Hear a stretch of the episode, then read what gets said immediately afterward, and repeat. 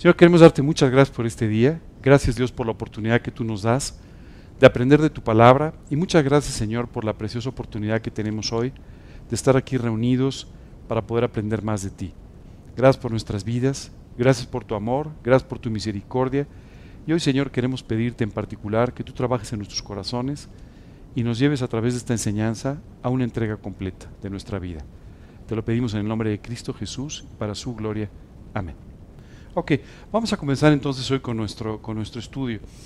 Eh, antes de empezar me gustaría preguntarles, ¿qué opinan ustedes sobre los regresos? Depende de qué, ¿verdad? Cuando es el regreso de vacaciones, pues eso no nos gusta mucho, ¿verdad? La realidad es que todos, a todos los seres humanos nos encantan los regresos hace unos, eh, hace unos meses estaba leyendo, eh, perdón, porque es que en un momento voy a tocar justamente ese tema del que estás hablando, del hijo pródigo. Eh, hace unos meses estaba leyendo sobre la historia de un, nadador muy conocido, Michael Phelps. Este hombre fue el máximo ganador de medallas de oro olímpicas en la natación, en las albercas, entonces era un tremendo nadador. Y este hombre finalmente se retiró. Cuando se retiró, su vida empezó a perder sentido y entonces en cuestión de meses él empezó a caer en ciertos vicios muy importantes y empezó a, enfrentarse con una serie de problemas personales que lo llevaron al borde del suicidio. Eh, todo parecía que se había acabado la carrera de este hombre y que además tenía un mal final, iba a tener un muy mal final.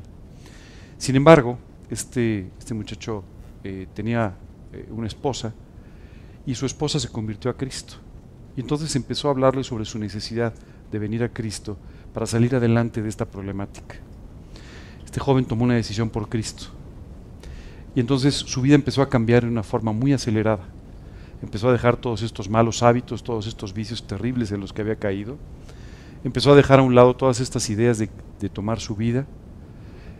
Y empezó a pensar que podía volver a nadar.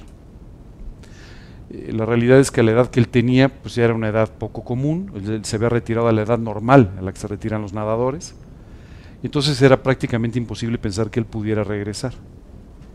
Sin embargo, regresó y volvió a ganar una medalla olímpica. Siempre quiero decirte que el día que él ganó esta medalla olímpica, eh, eh, toda la alberca estaba verdaderamente muy emocionada con el regreso del gran Michael Phelps, ¿no? No solamente porque era un gran nadador, pero sobre todo porque había salido adelante de una situación muy difícil en su vida. Si tú te, fijas, muchos libros, muchas novelas, eh, muchas películas están inspiradas en personas que regresaron. A todos nosotros en el fondo nos encanta esta idea del regreso, un regreso siendo nuevamente exitosos en la vida, ¿verdad? O saliendo adelante de nuestros problemas o pudiendo salir adelante de las situaciones que la vida nos ha ido enfrentando. Eh, la Biblia nos habla efectivamente de regresos y de regresos extraordinarios. El primer regreso, y este es el regreso más extraordinario, ilustrado específicamente por el Hijo Pródigo, o por esta narrativa extraordinaria del Hijo Pródigo, nos habla del el regreso de cada uno de nosotros a nuestro Padre Celestial. Quiero decirte que eh, nuestras vidas perdieron sentido desde el momento en el que nuestra, en nuestra más tierna infancia nosotros tomamos la decisión de hacer a un lado lo que Dios tenía para nuestras vidas tomar en nuestras propias manos nuestra vida y de esta manera comenzar a vivirla conforme a nuestras propias ideas, nuestras propias inclinaciones, nuestros propios gustos. En ese momento nuestra vida empezó a perder sentido. Es increíble, pero todas las grandes ilusiones que empezamos a tener en la infancia, en la juventud, muy rápidamente empiezan a desvanecerse, porque cuando empezamos a alcanzar algunos de estos logros en la vida, empezamos a encontrar que la felicidad no estaba ahí, que la felicidad parece que sigue estando mucho más adelante. No sé si alguno de ustedes alguna vez ha visto eh, una imagen de lo que es un espejismo. El espejismo es una imagen a la que se enfrentan algunas personas que están en lugares, por ejemplo, desérticos, y que les hace pensar que un poco más adelante hay un lugar con agua. Conforme siguen caminando, el lugar siempre está más adelante y jamás llegan a él. Muchas personas han muerto en el desierto buscando alcanzar su espejismo o alcanzar ese agua que en el fondo nunca existe. Y esto es un poco una imagen muy correcta de lo que pasa en la vida. Siempre pensamos cuando sucedan determinadas cosas en la vida, en ese momento nosotros vamos a ser felices. Cuando alcance determinadas cosas en la vida, estas me van a satisfacer, me van a llenar por completo. Y así empezamos a vivir y empezamos a pensar que alcanzar ciertos grados académicos nos van a hacer felices. Y cuando nos alcanzamos, pues vemos que no fue así. Y después de eso empezamos a pensar, bueno, el día que me case, o el día que tenga hijos, o el día que, que haga dinero, o el día que haga, dependiendo de tus inclinaciones naturales, pues vas a empezar a encontrar que algunas de estas cosas que tú piensas te van a hacer felices o te van a llenar, conforme se van acercando, nunca suceden. A esa edad, cuando yo tenía 19 años, yo era un atleta de alto rendimiento. Y, y en ese momento yo pensaba francamente que si yo alcanzaba determinada meta en mi deporte en ese momento, esto me iba a hacer completamente feliz. Recuerdo que me llamaron para participar en un equipo que iba a ir a un torneo internacional y entonces conocí a algunas personas que para mí eran auténticamente héroes. Y cuando me di cuenta, al conocerlos, que su vida era igual de vacía que la mía, esto me decepcionó profundamente. Y esto no es una historia aislada, esta es la historia de cada uno de nosotros que al ir alcanzando las metas va encontrando que no hay nada más allá y que además poco a poco nos vamos alejando cada vez más, paso a paso, del lugar donde deberíamos estar. Todos los seres humanos tenemos cierto, cierto deseo de pertenencia. Y este deseo de pertenencia proviene de haber perdido el lugar donde deberíamos estar. Esa es la realidad. Bueno, por eso, en el fondo, a ti y a mí también nos gustan las historias de un regreso espiritual. Efectivamente, la historia del Hijo Pródigo es una historia extraordinaria la historia de un hombre, y te diría más allá, es la historia de una familia, no solamente de un hombre, de una familia. Una familia en la que un padre tiene dos hijos. Uno de los hijos, mucho más conservador, eh, eh, mucho más eh, adecuado para seguir una vida normal, como la de cualquiera, y otro hijo muy inquieto. Un hijo que siempre estaba tratando de encontrar nuevas cosas, estaba tratando de encontrar otras formas de vivir. Finalmente, este hijo empieza a exigirle a su padre, empieza a demandarle a su padre que le dé la parte que le correspondía de su herencia.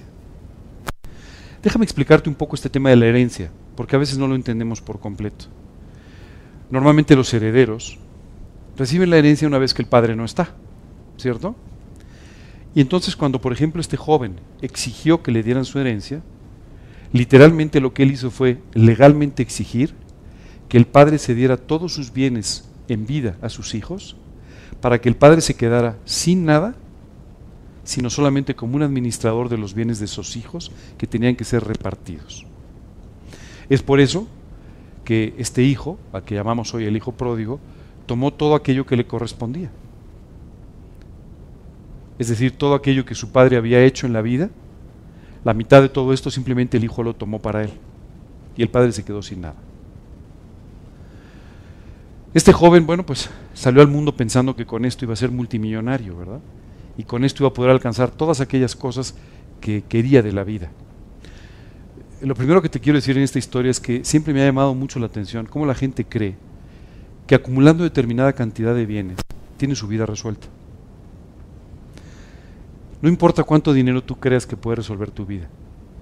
No importa cuántos ahorros tú crees que te pueden resolver el problema de tu vida. No importa cuántas cosas tú crees que acumulando pueden hacerte feliz y pueden alcanzar para que tú vivas el resto de tu vida, pero todo eso es mentira. ¿Cuánto dinero necesitarías hoy para vivir tranquilo el resto de tu vida? Pon el número que quieras. El número que tú quieras. Nunca es suficiente. Nunca nunca es suficiente para poder estar seguro o para poder vivir tranquilo. Y esto es lo que sin darse cuenta empezó a experimentar este joven, que además empezó a experimentar un par de cosas también muy interesantes. Y es, cuando tú tienes un dinero que no ganaste, no sabes cuánto vale. Y es mucho más fácil gastarlo indebidamente. Y este joven que no había trabajado para poder ganar este dinero que había construido su papá, empezó a malgastarlo inmediatamente. Fiestas, Cosas totalmente innecesarias. Pero quiero decirte una cosa más que tuvo que aprender este joven. Y es que el dinero le trajo amigos efímeros en grandes cantidades. Mientras él invitaba, siempre había amigos. Mientras él pagaba, siempre había gente a su lado. Y el día que el dinero se acabó, se quedó completamente solo. Esa es la realidad de las relaciones humanas. Los seres humanos buscamos, buscamos mucho relaciones que nos convienen. Y esto tiene como consecuencia que tú puedas estar rodeado de personas o totalmente solo, dependiendo de las circunstancias de tu vida. Por supuesto, tú me vas a decir, oye, pero yo tengo amigos verdaderos que han estado conmigo en las buenas y en las malas. Y quiero decirte que si esa es tu situación, por favor, ores por ellos y además los cuides, porque esos son verdaderos amigos. Pero muchas de las amistades de este mundo simplemente duran tanto como les conviene estar contigo, nada más. Y esto fue lo que lamentablemente descubrió este joven. Cuando el dinero se acabó, se acabaron sus amistades. Casi siempre tú y yo nos concentramos en la historia, en el hijo que se fue, y nos olvidamos un poco en el padre que se quedó. Las ciudades en ese tiempo no eran tan grandes como hoy en día. Así es que es muy válido entender que el padre constantemente tenía noticias de lo que el hijo estaba haciendo. Seguro se enteraba, primero porque él quería enterarse, ¿verdad? Y segundo porque no era difícil que eso sucediera. Y él se enteraba cómo estaba malgastando su dinero, cómo estaba malgastando su vida. Dios hablando al pueblo de Israel una vez le dijo, dos cosas tengo en contra de mi pueblo. La primera, me dejaron a mí, fuente de agua viva. La segunda, cavaron para sí cisternas, cisternas rotas que no retienen el agua. Este joven hizo exactamente eso. Malgastó la fortuna de su familia, pero además la colocó en cisternas rotas que no retenían el agua. Y cuando este joven se dio cuenta, ya no quedaba nada. Me imagino que su padre muchas veces estaba pensando, ojalá se le acabe rápido el dinero. Qué triste que esté destruyendo el patrimonio de la familia, pero ojalá se le acabe rápido el dinero, porque cuando se le acabe, tal vez vuelva. Y este joven, pues bueno, encontrando que no, ya no tenía forma de seguir gastando, empezó a buscar un trabajo. Pero adivina, no estaba preparado para ningún trabajo. Finalmente unas personas que conoció, tal vez algunos amigos de fiestas, ¿verdad? O lo que sea, le acabaron dando un trabajo. Un trabajo alimentando cerdos. ¿Alguna vez ustedes han alimentado cerdos? ¿Sí? Bueno, seguramente Laura les diría, no lo hagan. es un trabajo muy desagradable. Huele feo, eh, los cerdos no son precisamente como los perritos, no, no, son muy lindos, este, o sea, no, no son muy amigables, no son... En realidad es un trabajo muy desagradable. Pero este joven empezó a encontrar que además, con lo poco que le pagaban, no le alcanzaba ni para comer. Y entonces empezó a querer tomar el alimento de los cerdos para poder comer. ¿Sabes qué me llama la atención? ¿Cuántas veces tú y yo malgastamos nuestra vida de tal manera que acabamos limosneando lo que simplemente Dios nos quería dar como un regalo de nuestro Padre Celestial? Este joven estaba llegando a unos niveles en los que él nunca debió haber estado, pero simplemente llegó ahí por su independencia equivocada por los errores que había cometido en su vida, por las malas decisiones que tomó. Dios utiliza este ejemplo para hablarnos de cómo nosotros malgastamos nuestra vida. Tal vez tú creas que estás aprovechando mucho tu vida porque has construido una casa, porque has construido una carrera, porque has construido una fortuna, si es que has llegado a hacerlo. Solo quiero decirte que todo eso va a durar, en el mejor de los casos, hasta que tú partas a la eternidad. Así de efímera es la vida. Y así, de efímeras son las cosas que tú y yo podemos incluso llegar a construir en la vida. Pero lo cierto es que no importa lo que hayas construido, lo que se ha ido haciendo es poco a poco ir malgastando tu vida. Porque todas estas cosas no te van a seguir para la eternidad. Ustedes nunca van a ver un, eh, un coche de estos fúnebres que lleva un ataúd, nunca lo van a ver con un coche de, estos de seguridad atrás, ¿verdad? Con todo el dinero llevándoselo al muerto. eso no va a suceder. Eso no pasa, ¿verdad? Y no lo van a ver porque no tiene sentido. Lo que se quedó, se quedó. Y se quedó para siempre. Pero tú y yo, en esta vida, tenemos un propósito eterno. Ese es el propósito eterno que malgastamos cuando simplemente estamos viviendo nuestra propia vida al margen de lo que Dios preparó para nosotros. Finalmente dice la Biblia que este joven entró en razón. ¿No? O sea, finalmente acabó diciendo, a ver, ¿qué estoy haciendo? ¿Dónde estoy? Esto muchas veces pasa en la vida. No sé si a ti te ha pasado, pero a mí me ha pasado varias veces de repente decir, a ver, a ver, a ver, o sea, ¿dónde estoy? O sea, ¿qué estoy haciendo? Estoy completamente confundido, ¿no? Y este joven llegó un momento en que dijo, estoy confundidísimo. En la, en la casa de mi padre, los trabajadores contratados viven mucho mejor que yo. ¿Qué estoy haciendo aquí? Pero había un problema importante. ¿Cómo regreso a mi padre y reconozco que me equivoqué? Muchas veces los seres humanos tenemos esta problemática. ¿Cómo regreso delante de Dios a decirle que he malgastado la vida que me dio? ¿Cómo voy delante de Dios a decirle que todo aquello que preparó, yo lo menosprecié, no lo tuve en cuenta, viví la vida como yo quise y simplemente he hecho un desorden con mi propia vida? He hecho un desastre de mi vida. Y entonces, este joven toma la decisión de finalmente regresar. Y en su mente empieza a decir, ¿cómo me presento delante de mi padre? No, pues le voy a decir, mira, este, me equivoqué, malgastado todo y contrátame como uno de tus jornaleros, porque me va a ir mejor, ¿cierto? ¿Sabes qué es increíble? Dice la Biblia que mientras él se apareció por el horizonte, su padre salió a su encuentro. Seguramente las noticias habían llegado. Oye, tu hijo anda muy mal.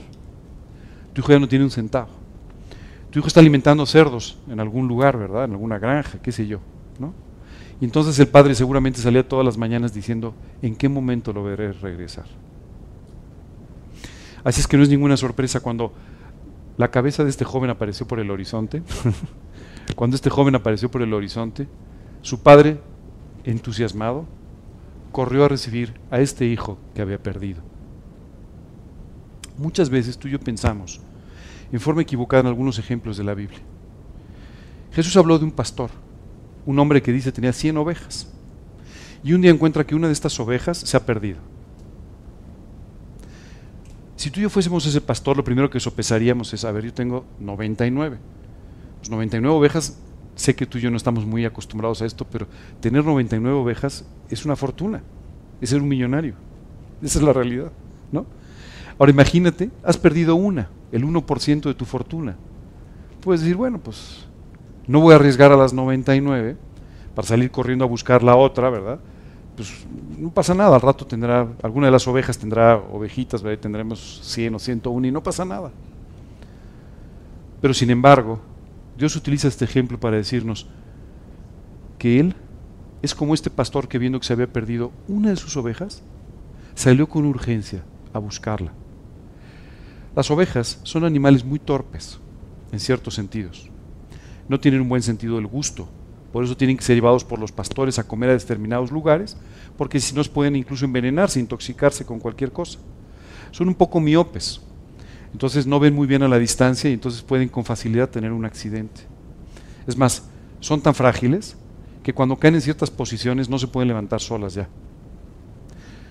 Cuando nos compara Dios con ovejas, no es porque somos lindos, blancos, con lan, no, no, es por todas las demás cosas es por nuestra torpeza, es por nuestra falta de habilidad en muchas cosas y también por nuestra rebeldía. Son muy necias las ovejas.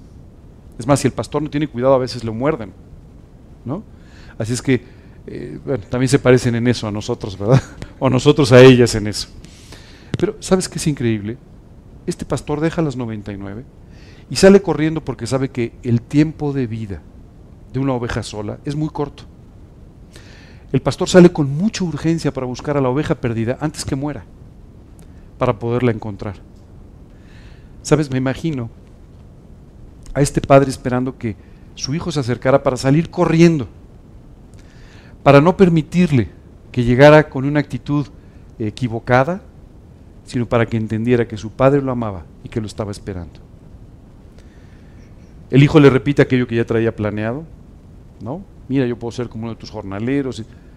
El padre nunca escucha lo que el hijo le dice, sino más bien le vuelve a poner una túnica apropiada para la familia, le vuelve a poner un collar, empieza otra vez a vestirlo como su hijo. Esta es la forma en la que Dios nos recibe a ti y a mí cuando venimos de regreso. Después de que hemos probado que la vida no es lo que nosotros pensamos, después de confirmar que la vida sin Dios no tiene ningún sentido, y no nos lleva más que a una auténtica miseria espiritual y a veces incluso a una miseria física, venimos de regreso. Lo increíble es que Dios no espera hasta que lleguemos, sino que nos sale a nuestro encuentro. Sale a nuestro encuentro simplemente para decirnos, te amo. Te he estado buscando, te he estado esperando. Con todo mi corazón he deseado que vuelvas. Este es tu regreso. ¿Sabes qué es extraordinario? El padre se vuelve loco, literalmente está loco de felicidad. Su hijo que se había perdido, dice, ha sido recuperado. Su hijo, que para fines prácticos había muerto, ha vuelto a vivir. Y entonces prepara un gran banquete para su hijo. Escucha bien esta parte del banquete, porque la vamos a, la vamos a usar para poder entender otra cosa en nuestro estudio. Prepara un gran banquete para su hijo. Cuando su hermano, después de trabajar, se acerca a la casa y ve que hay un banquete, empieza a preguntar a los siervos, oiga, ¿qué está pasando? Porque es que tu hermano ha vuelto. Y en ese momento, este, este joven dijo, a ver, espérame, mi hermano se llevó a la mitad del patrimonio familiar, lo malgastó y lo despilfarró por todos lados, y ahora lo reciben como un héroe, no, pues ahora sí ya no entiendo. O sea, mi papá se ha vuelto loco. ¿Sabes qué es lo que nos pasa? Aquí hay un contraste extraordinario entre la actitud de Dios y la actitud que tú y yo tenemos. En el fondo, todos nosotros queremos que quien la haga la pague. ¿Te has dado cuenta de eso? ¿No? ¿Cómo que viene así de rey? No, no, no, no, no. Los últimos dos kilómetros que venga de rodillas. O sea, no, no, no, no. Así de facilito, no. No le vamos a poner la vida fácil. No le vamos a poner fácil el regreso. ¿No? Por eso tú y yo hemos construido religiones. En las que hay que cantar 35 veces al día Hare Krishna. En las que hay que cumplir con un montón de normas. Porque no lo vamos a poner tan fácil. Ese es nuestro criterio humano. El criterio de Dios simplemente es, yo pagué por ti, no importa que, hayas malgastado la vida que te he dado, de todos modos tengo un plan maravilloso para tu vida. Te estoy esperando y salgo a tu encuentro para mostrarte mi amor y misericordia. Esta es una diferencia muy importante. Dios nos enseña a través de esta parábola cómo Él actúa con nosotros y cómo nosotros actuamos entre nosotros. Alguien viene, oye, quiero, ya, quiero visitarte porque te quiero pedir una disculpa. Pues deja ver si mañana en la noche, ¿no? que no se va a poner tan fácil, ¿verdad? que no le resulte tan sencillo, ¿no? Esa es nuestra actitud. Nosotros queremos dificultar el regreso. Dios quiere que regreses lo antes posible. Si tú todavía no regresas a las manos de tu Creador, este es el mejor momento para hacerlo. Tú tienes hoy que pedirle a Dios que te perdone. Tienes que reconocer que te has equivocado. Esto es lo que significa la palabra arrepentimiento. En mi mente, yo cambio, ya no pienso igual. Creo que ya no, reconozco que ya no tengo razón y que quien tiene razón es Dios. Hoy tú tienes que darle la razón a Dios, no porque se la des, sino porque la tiene. Porque hoy te has dado cuenta que viviste de una forma equivocada. Porque hoy te has dado cuenta que todo eso que tú fuiste construyendo no tenía ningún sentido y se ha desplomado, se ha caído delante de ti. Y hoy tienes la oportunidad de llegar a los pies de la cruz del Calvario, ahí pedirle a Dios que te perdone, apropiar el pago que hizo por ti por tus pecados y arrepentido, invitarle a que entre a tu corazón como tu Señor y tu Salvador personal. Cuando tú haces esto, Dios literalmente te sale al encuentro. Literalmente sale a buscarte, sale a decirte que te ama, perdona tus pecados por la sangre derramada en la cruz y literalmente abraza tu vida para de esta manera tenerte en su seno de aquí y a la eternidad. Este es el regreso más extraordinario seguramente que tú y yo podemos leer en la Escritura.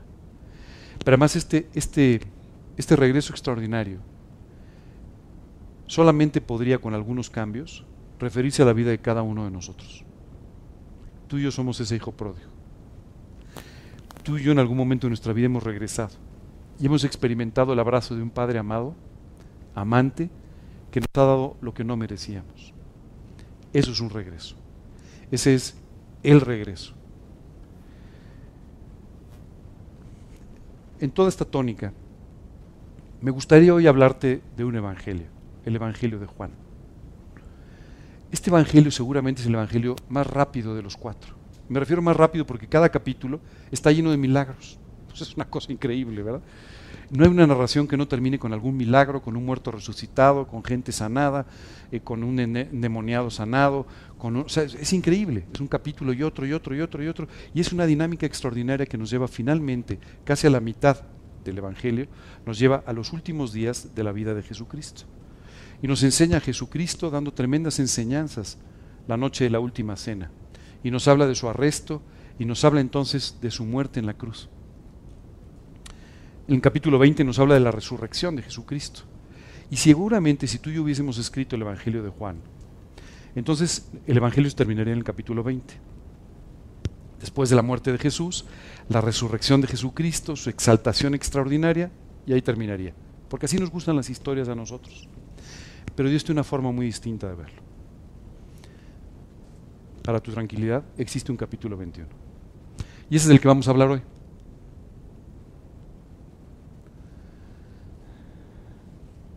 Así empieza el capítulo 21. Dice, estaban juntos Simón Pedro, Tomás llamado el Dídimo, Natanael de Caná de Galilea, los hijos de Zebedeo y otros dos de sus discípulos. Simón Pedro les dijo, voy a pescar. Déjame hablarte un poco del marco de referencia de todo esto. Pedro, de quien vamos a hablar mucho el día de hoy el próximo domingo. Pedro era un hombre muy parecido a ti y a mí. Y te voy a decir en qué nos parecíamos o en qué nos parecemos. Pedro pensaba que era suficiente para servir a Dios. Pedro pensaba que era el adecuado, que tenía la disposición correcta, que tenía la capacidad para poder servir a, Dios. Y una y otra vez le repetía a Jesús, estoy dispuesto. Yo estoy de tu lado. Puedes contar conmigo. Es más, cuando Jesús empieza a decirles que Él va a ser entregado y va a ser sacrificado, dice, no, no, no, no. Yo no lo voy a permitir. yo voy a ser el que te voy a defender, yo te voy a proteger, yo voy a hacer. Y esta era más o menos eh, la expresión normal de la vida de Pedro. Puedes contar conmigo. Yo nunca te dejaré, yo nunca te negaré, yo nunca voy a estar al margen de ti. Yo escucho muchas veces esto a muchos creyentes y lo he escuchado mucho en mi propia vida. Señor, yo estoy dispuesto a entregarte toda mi vida, estoy dispuesto a servirte con todo mi corazón, hasta que las circunstancias evidencian nuestras limitaciones. Después de haber dicho, Señor, yo voy a estar contigo hasta el final, nos asustamos. Pedro se asustó. Es más, y esto vale la pena resaltarlo, mientras Jesús está orando en Getsemaní, ¿no? Una turba se estaba acercando para arrestar a Pedro, eh, perdón, a Jesús. Quiero decirte que Pedro, que le había dicho a Jesús varias veces, cuenta conmigo y yo voy a estar hasta el final, había recibido una palabra extraordinaria de parte de Jesús. Jesús le había dicho, Pedro, esta noche los van a zarandear a todos como el trigo, pero yo he orado por ti para que tu fe no falte. Imagínate que Dios te dice, estoy orando por ti, Ángel, para que no te falte la fe en la hora tremenda de prueba que vas a enfrentar ahora. Vas a pasar por una prueba tremenda, pero yo he orado por ti para que tu fe no falte. Y le dice inmediatamente después, y tú, cuando vuelvas, fíjate el regreso. Cuando vuelvas, vas a confortar a tus hermanos, porque vas a volver. Pedro, por supuesto, en ese momento dijo, no, hombre, que volver, yo no voy a ningún lado, o sea, yo aquí. Y cuando efectivamente la turba se acerca a Getsemaní para arrestar a Jesús, Pedro saca una espada, ¿no? O sea, era de verdad. Pedro sí quería proteger a Jesús. Pedro sí sentía que era suficiente para hacer todo esto. Saca una espada y ataca a una persona que está tratando de arrestar a Jesús. ¿Te acuerdas? Este hombre que pierde su oreja. ¿No? Pero ante la reacción de Jesús y viendo que Jesús se deja arrestar, Pedro simplemente se sorprende y dice, ¿qué está pasando? Se asusta y sale corriendo. Era un hombre con un buen corazón. Mientras los demás discípulos corrieron a otro lado, Pedro dice la escritura que seguía a Jesús pero de lejos. No se atrevía a acercarse mucho. Lo siguió de lejos y presenció todo aquello que fue sucediendo durante esa noche. Los diferentes juicios por los que fue pasando Jesús esa noche. Pedro fue testigo de ellos. Pero cuando algunas personas se acercaron y empezaron a preguntarle, una y otra vez, Pedro empezó a negar a Jesús. Estaba muy asustado. Dice la escritura que mientras él negaba por tercera vez a Jesús, el gallo cantó conforme Jesús le había avisado. Pedro dándose cuenta de lo que había sucedido, dice la escritura que Jesús volteó a verlo. ¿Sabes qué me impresiona? Jesús en medio de una hecatombe, ¿no? aquello era un desastre. Un juicio, lo estaban golpeando, le hacían, bueno, un desastre. Pero Jesús estaba preocupado por Pedro, que sabía que estaba por allá atrás. Dice la escritura que cuando por tercera vez lo niega, canta el gallo, Jesús se voltea a ver a Pedro. Y Pedro en ese momento entiende lo que acaba de hacer. Dice la escritura que salió y lloró amargamente. Siempre que pienso en esta oración con tanto llanto de, parte de, de Pedro, siempre pienso en Pedro diciendo, Señor, ¿cómo te pude negar? ¿Cómo pude haber hecho esto? Es terrible lo que he hecho. Pero además pensando, y yo que dije que nunca te fallaría. Y tan solo unas horas después, te fallé en la forma más terrible. Te he traicionado. He dicho que no te conozco. Incluso he hablado mal, he utilizado malas palabras para que no me pudieran identificar contigo. Qué horror lo que he hecho. ¿Cierto? Mientras él lloraba amargamente, los sucesos continuaron hasta que finalmente terminaron en aquella cruz del Calvario.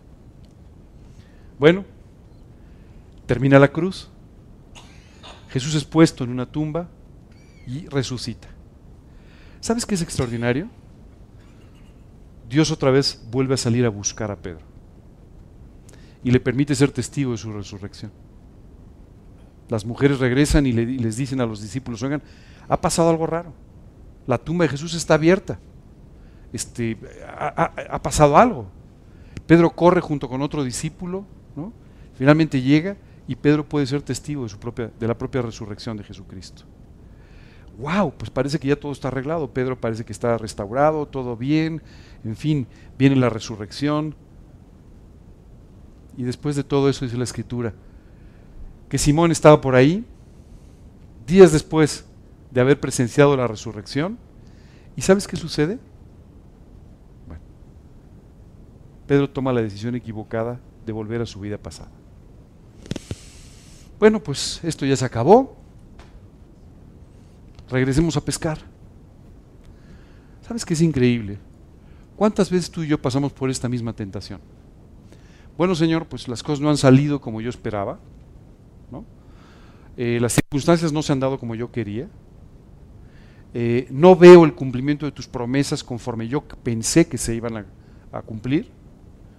Y como consecuencia, pues, pues, regreso a mi vida como siempre, ¿no? voy a volver a, la forma en la que vivía antes. Y esto fue lo que hizo Pedro. Les dijo a los discípulos, pues yo no sé ustedes, pero yo me regreso a pescar. ¿qué otra cosa voy a hacer ya? Increíble, ¿no? Dios le había dicho, te voy a convertir en un pescador de hombres, en un pescador de almas. Y Pedro volvió a menospreciar esta promesa para regresarse una vez más a su vida pasada. ¿Tú sabes cuántas veces tú y yo menospreciamos las promesas de Dios? Dios nos ha hecho promesas extraordinarias. Cada vez que tú abres la Biblia, te encuentras con que tú has sido hecho, dice la Escritura, embajador en nombre de Cristo, para que predique su palabra. Tú has sido hecho coheredero de las promesas. Tú has sido hecho hermano de Jesucristo. O sea, son unas promesas extraordinarias que deberían llevarnos a vivir de una forma completamente diferente. Y de repente, en medio de todo esto, tomamos la decisión de, pues voy a regresar a pescar, ¿no? O voy a regresar a mi manera de vivir, o voy a regresar a cuando yo hacía esto, lo otro, ¿Me entiendes? Eso fue lo que hizo Pedro. Y los demás siguieron a Pedro. Bueno, si te vas a pescar, pues nosotros también. ¿no? Total, es lo que sabemos hacer. Es lo que hemos hecho siempre.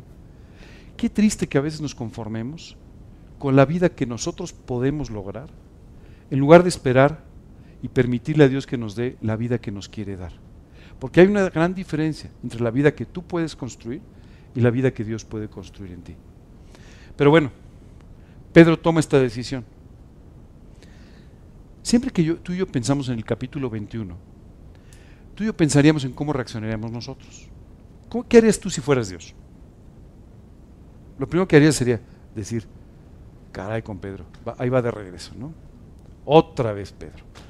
Pedro, pero no has visto todo lo que he hecho por ti. Pero no, has, pero no habías regresado. Pedro, otra vez volvemos a lo mismo. Eso es lo que tú y yo haríamos, ¿verdad? Si no me lo crees, dime cuántas veces lo has dicho hacia tus hijos. Otra vez en lo mismo. ¿Cuántas veces lo has dicho así a tus hijos? ¿Cuántas veces lo has dicho así a tu esposo o a tu esposa? ¿Cuántas veces lo has dicho así a tus amigos? ¿Cuántas veces lo has dicho a muchas personas? Otra vez lo mismo. Pues, ¿Qué pasó contigo, caray? No, no, no aprendes, hombre, ¿verdad? Bueno, esa es la forma en la que nosotros normalmente actuamos. Y Pedro y los discípulos volvieron a encontrarse con lo mismo. Toda la noche pescando y no había pescado. ¿Alguno de ustedes ha pescado alguna vez? ¿O ha tenido que ver con pescadores? Los pescadores siempre tienen razón. Es una cosa muy peculiar, ¿no? Entonces, ¿por qué no has pescado nada? Es que el anzuelo estaba un poco torcido y es que el agua vino con un ángulo diferente. siempre hay un rollo, ¿no? siempre hay algo que justifica el hecho de que finalmente pues no pescaron. Porque quiero decirte que la pesca no depende mucho del pescador. Depende de que el pez pase por donde tiene que pasar y pues, a veces no pasa, ¿verdad? Pero los pescadores siempre están encontrando alguna razón que justifique que no pescar. Y ellos llevaban toda la noche, ellos eran pescadores profesionales, eso se habían dedicado toda su vida. Y esa noche no pescaron nada. Y Jesús quiso recordarles el momento del encuentro que había tenido con ellos años antes en el mar de Galilea. Y desde la playa Jesús les grita, ¿no? ¿Han pescado algo? ¿Qué hay? Y le contestan, no hemos pescado nada. ¿Verdad? Esto es lo que sucede cuando tú regresas a tu manera antigua de vivir. Otra vez te vuelves a encontrar con que no hay nada, absolutamente nada. Y entonces Jesús les indica que arrojen sus redes hacia la derecha. Y ellos vuelven a hacer lo mismo. Años atrás, Pedro había tenido un encuentro personal con Jesucristo. Un día Jesús, después de una predicación, subió a la lancha de Pedro, o al, barco de Pedro, la lancha, no, no eran lanchas todavía, no había motores, pero bueno, a la barca de Pedro, y le dijo, mar adentro, vámonos hacia adentro. Y le dijo, no he pescado nada en toda la noche, pero en tu nombre voy a echar las redes donde tú me dices. Y dice la Biblia que ya no podían con el peso del pescado que sacaban. Esta vez otra vez al echar las redes, según la instrucción de Jesús, otra vez las redes se llenaron de pescado. Y mientras todos trataban de cargar las redes, hubo un discípulo que dijo algo raro está pasando. Se asomó a la playa y este hombre Juan le dijo a Pedro, Pedro, es Jesús. El que está en la playa y nos dijo que echáramos la red, es Jesús, es el Señor. Y en ese momento Pedro se encontró con que estaba muy lejos espiritualmente de su Señor, con que estaba muy lejos de la confianza que debía tener en Él, estaba muy lejos de la relación personal que durante tres años había tenido con Él. Dice la escritura que lo primero que hizo Pedro fue agarrar su, túnica y ponérsela, ¿no? Como que dijo, ahora sí que me encontraron como un pescador cualquiera aquí al sol, sin camisa. Entonces agarra la, la camisa, se la pone y después se echa a nadar. Y muchas veces no entendemos, ¿para qué se echó al agua, no? porque Pedro tenía que ser el primero que se encontrara con Jesús. Otra vez Pedro, otra vez tú, otra vez yo. Tenemos que ser los primeros, tenemos que ser los que, los que somos capaces y suficientes para hacer las cosas. Tenemos, ¿y sabes qué es increíble? Normalmente, tú y yo llegaríamos a este encuentro con, con Jesús, con el Señor, simplemente pensando, ahora me toca una reprimenda. o sea, me van a regañar, ¿verdad? Yo te lo dije, ¿cómo es posible, Pedro? Pero cuando Pedro llegó a la playa lo que se encontró fue un desayuno. Jesús había preparado el desayuno. Y esto es extraordinario. Cuando Elías un día, ¿te acuerdas de aquel profeta tremendo Elías? Cuando Elías le dijo a Dios, Dios, quítame la vida, yo no soy mejor que mis padres, me están persiguiendo, me van a matar. Dios puso a Elías a dormir. Y cuando Elías se despertó, en lugar de encontrarse con un Dios diciendo, Elías, ¿cómo es posible? O sea, ¿qué, estás haciendo, Elías? Se encontró con un desayuno. Parece que es una constante, ¿verdad? Que Dios nos reciba bien, como el Padre el Hijo pródigo. Que Dios nos reciba bien cuando merecemos lo contrario. Eso se llama misericordia. El día de hoy te quiero hacer mucho énfasis en ese desayuno. Porque cuando Pedro llega y se encuentra el desayuno, se quedó callado. O sea, no llegó a decir, perdón, perdón Jesús, lo que hice, qué, qué bárbaro. No, no, no, no dijo nada. Solamente se sentó y pudo tener junto con los demás discípulos este desayuno que Dios había preparado para ellos. No sé dónde estás hoy. Estás aquí sentado, desde luego, pero espiritualmente hablando no sé dónde estás. No sé si estás en la, en la barca, no sé si estás todavía comiendo con los puercos, no sé si estás terminando de malgastar el dinero. No sé exactamente en qué lugar estás. Lo que sí sé es que tu padre está esperando porque finalmente regreses a su encuentro. Y tiene el desayuno preparado. No para recriminarte la forma absurda en la que has estado viviendo.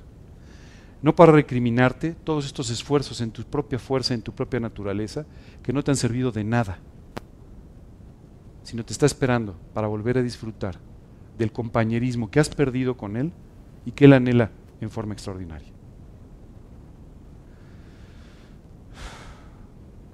¿Qué regreso? Hay una cosa que me llama mucho la atención. Dios es el Dios de los regresos el Dios de las segundas oportunidades. Y tú y yo nos encontramos una y otra vez en la vida a Dios buscándonos para que vengamos de regreso. Y nos encontramos la Biblia llena de historias de regresos. Si te impresionó la del nadador, no te preocupes. Hoy tendríamos 5, 6, 10, 12 historias de regresos extraordinarias en la Biblia, de personajes que volvieron a su relación con Dios y después de haber fallado terriblemente, después de haber echado por tierra todo lo que Dios había hecho, fueron tomados por Dios de regreso. Todavía escuchamos a un rey llamado David regresando después de unos crímenes terribles y de haber abandonado completamente a Dios para volver a convertirse en el amigo de Dios. Así son los regresos. Dios facilita tu regreso, no lo estorba como lo haríamos nosotros. Y hoy está buscando que tú regreses. Ya no sigas viviendo igual. Ya no desperdicies tu vida. Ya no sigas comiendo lo que no debes comer. Ya no sigas viviendo como no debes vivir. Ya no sigas viviendo en la sequedad, en la escasez que tu propia vida está provocando. Regresa hoy. Dios tiene los brazos abiertos. Solo está esperando que tú quieras regresar a Él para que puedas nuevamente participar de ese desayuno extraordinario. Yo pensaba, ¿qué desayuno les habrá preparado Jesús? ¿Cierto? ¿Qué te gusta desayunar? Bueno, pues hay un desayuno extraordinario esperándote, ¿cierto? Y lo único que Dios está buscando es que finalmente le digas, Dios, no soy el adecuado. Yo no puedo. Lo he intentado y no tengo la capacidad. En serio, Señor, no puedes contar conmigo. Finalmente Pedro este día acabó cambiando la dinámica de la conversación con Jesús, de yo puedo, yo soy el adecuado, yo soy el que puedo hacer todas las cosas. Yo, yo, yo, aún Señor, no cuentes conmigo. De verdad yo no soy la persona para servirte. ¿Sabes qué es extraordinario? Inmediatamente después de esto, nos encontramos a Pedro predicando en las multitudes. Solo era necesario que Pedro dijera, yo no puedo. No puedes contar conmigo, yo no soy el adecuado. Para que Dios dijera, ese es el lugar donde te quiero, Pedro. Porque a partir de ahí es que te voy a usar para ser el gran hombre de Dios que yo quiero que seas. Y en quien solo yo te puedo convertir. Ni siquiera tú y yo podemos intentar vivir espiritualmente bien. Necesitamos de Dios para que haga este trabajo extraordinario en nuestras vidas. Yo veo personas, y a veces me veo yo mismo, cargando mucho estrés por tratar de vivir lo que no podemos vivir.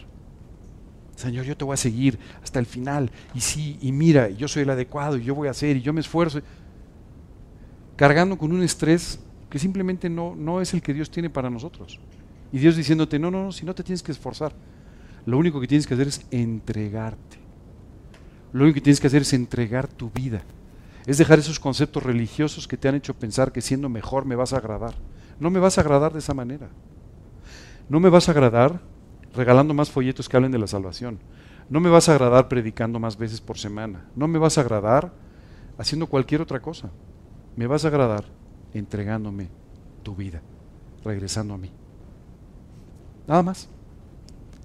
Esa es la única forma. Al pueblo de Israel le dijo, me gozo yo en los sacrificios. ¿No me gozo más bien en la obediencia? ¿No me gozo más bien en que hagan lo que les pido que estén haciendo? De nuevo no sé dónde estás. Lo que sí sé es que necesitas regresar. Eso sí lo tengo claro.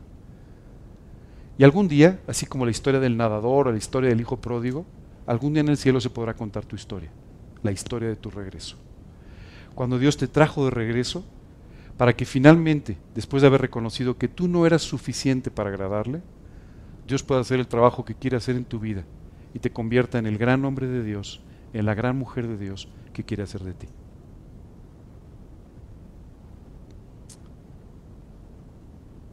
Wow, qué regreso, ¿no?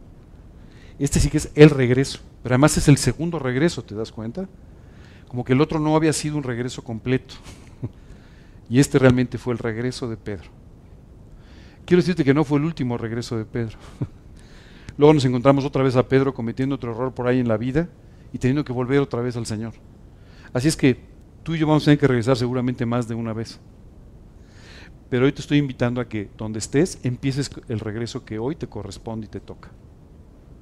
Tal vez más adelante tengas que volver a regresar, no lo sé, ojalá que no. Pero si es así, no te preocupes. Los brazos de Dios siempre estarán abiertos para tu regreso. Siempre. Y esto es realmente extraordinario. Nos vamos a quedar en el desayuno. en la segunda parte de este capítulo 21, vamos a encontrar cómo Jesús específicamente entabla una conversación muy interesante con Pedro. Muy interesante. Una conversación que yo dividiría en dos partes. Una parte hablando del ministerio de Pedro, del próximo ministerio de Pedro, y otra hablándole nuevamente de un principio extraordinario. Oye, hay veces que no puedes regresar. Hay lugares donde ya no puedes regresar. Vas a decir, oye, pues si llevas una hora hablando del regreso, ¿cómo me dice ahora que.? No, hay lugares donde no puedes regresar. Hay ciertas personas que tú pierdes y ya no las puedes recuperar. Hay ciertas situaciones en la vida, ¿verdad? Que a ciertas edades tú ya no puedes regresar a ser un joven. O ya no puedes regresar a hacer aquello que pudiste haber hecho de joven. Pero Pedro tuvo que aprender algo más. Y si algún día, Pedro, por algún motivo, no puedes regresar, siempre te seré suficiente. Siempre. Fíjate cuando simplemente le dice, hoy te ciñes, hoy te vistes, haces lo que tú quieres, vas donde tú quieres, llegará el día en que ya no lo puedas hacer. Pero yo te seré suficiente. Bueno, pero eso es después del desayuno. Entonces vamos a quedar en el desayuno el día de hoy, si les parece bien. Y el próximo domingo vamos a continuar con esta muy interesante conversación entre Jesús y Pedro, que básicamente nos va a explicar muchos aspectos de nuestra vida. ¿Les parece bien? ¿Sí? ¿Preguntas, dudas hasta aquí? ¿No?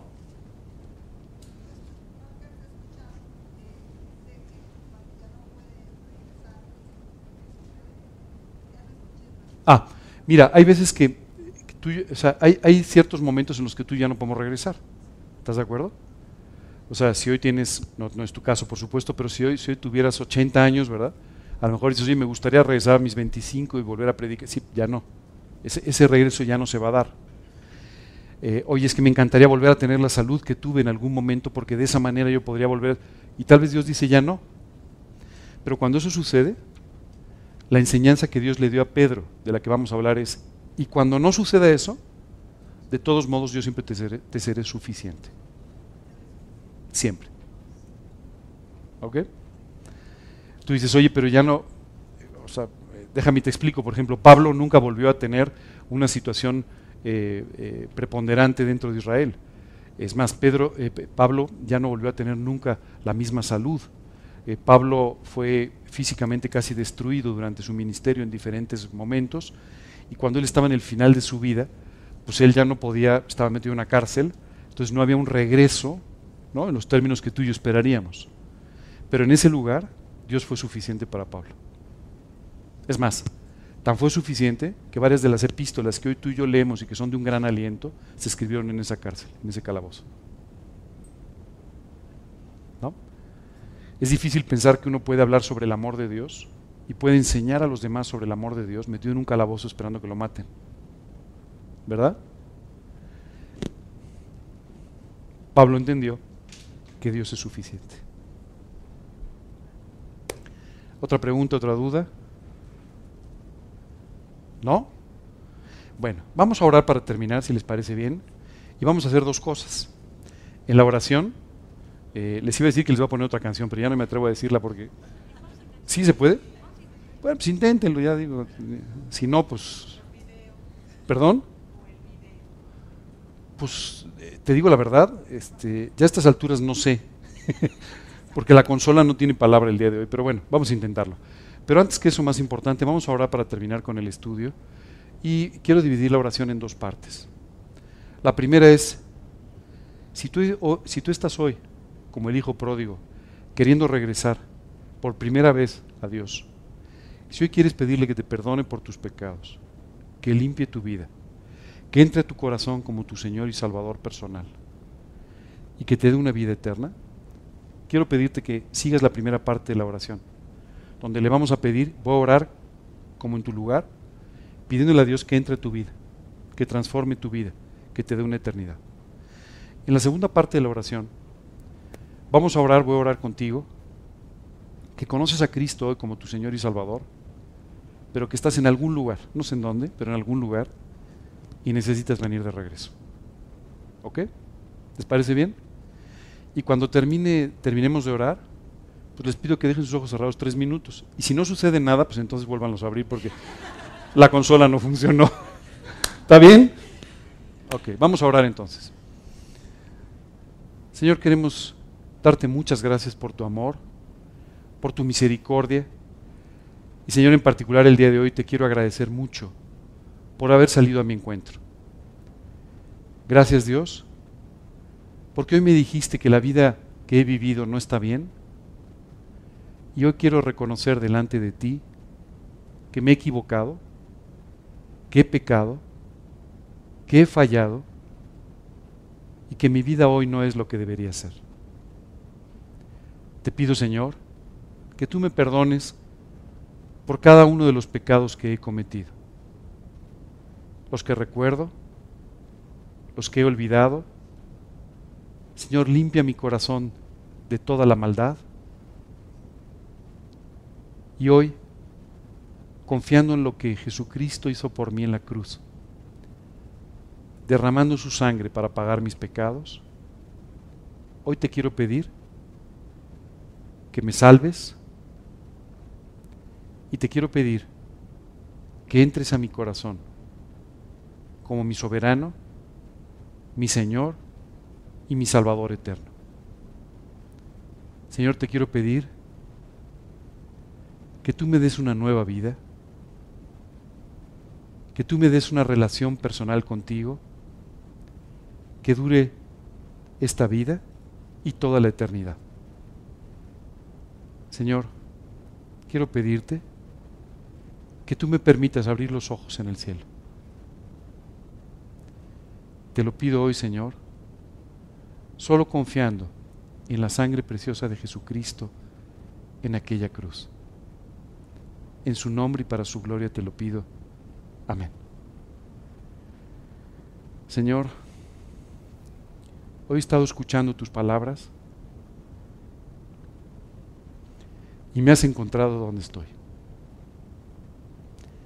Gracias Dios por salir a mi encuentro.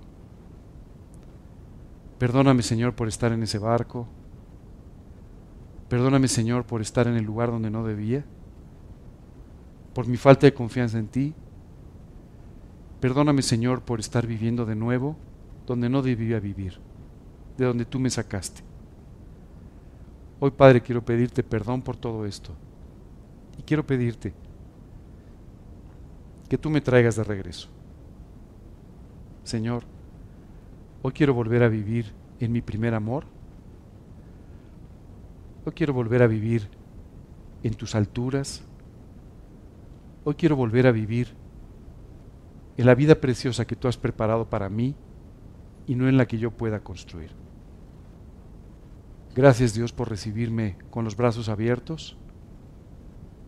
Y Dios, gracias por tu inmenso amor y por extenderme una vez más tu misericordia. Hoy quiero pedirte, Señor, que tú me traigas de regreso. Quiero pedirte que tú me lleves de esta forma al mejor momento de mi relación contigo que todo esto pueda ser simplemente para tu gloria. Te lo pido, Señor, y te doy las gracias en el nombre de Cristo Jesús. Amén.